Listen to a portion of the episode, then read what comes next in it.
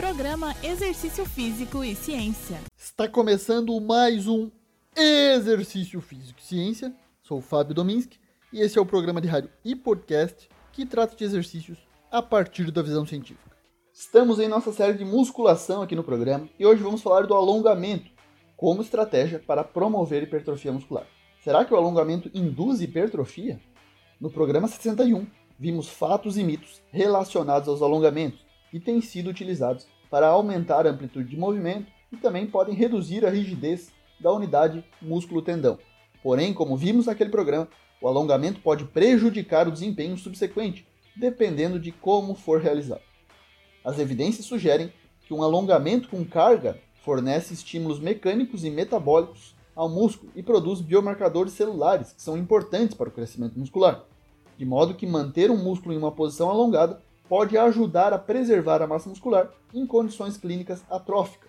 Hoje, na prática, em nossas salas de musculação nas academias, temos alguns métodos que incluem a realização entre as séries de musculação alongamentos, como o FST7, que é a sigla para Fascia Stretch Training, em tradução literal, ou treinamento de extensão da face, em que é realizada uma super série de 7 séries de 8 a 12 repetições com alongamentos nos intervalos, nesse caso alongamentos intersets, mas existem outros métodos que consideram um alongamento intrasets. Dessa forma, especula-se que a hipertrofia muscular pode ser potencializada ao realizar o alongamento entre as séries de exercícios em um programa de treinamento de resistência, um treinamento de força. A base do programa de hoje vem de um artigo de revisão recente publicado no periódico Clinical Physiology and Functional Imaging, que objetivou revisar as evidências em relação a se o treinamento de alongamento é capaz de provocar hipertrofia muscular em humanos, por pesquisadores brasileiros, junto com norte-americanos e japoneses.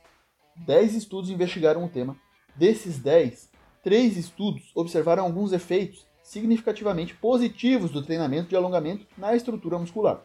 A forma como o alongamento é realizado parece influenciar as adaptações. Curiosamente, nesses estudos, o alongamento foi realizado com um aparelho que auxiliou em seu desempenho ou com uma sobrecarga externa. Em relação ao tipo de alongamento, os autores classificaram em estático ou dinâmico, em que foi difícil fazer inferências devido a apenas um estudo investigar alongamentos dinâmicos. No entanto, os resultados não mostraram efeito na arquitetura muscular. E o autoalongamento, ou auxiliado por um dispositivo, em que os três estudos que demonstraram efeito positivo na hipertrofia foram classificados. Um desses estudos utilizou uma prancha de alongamento da panturrilha, em que o peso corporal foi a sobrecarga do exercício.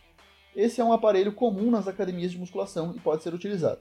O protocolo de alongamento adotado parece ser um fator importante na promoção de hipertrofia muscular induzida pelo alongamento, com a intensidade sendo o principal influenciador, ou seja, não adianta um protocolo de alongamento de longa duração, mais baixa intensidade, quando queremos estimular a hipertrofia muscular. Os resultados de um estudo selecionado na revisão, que duraram 24 semanas, mas foram alongamentos em baixa intensidade, não demonstraram diferenças na hipertrofia. Além disso, resultados de Moldbach 2019 indicam ainda que intervenções mais longas não compensam a baixa intensidade do alongamento autorrealizado, já que o treinamento durou 24 semanas sem qualquer alteração observada na arquitetura muscular, sendo aí a intensidade um fator muito importante.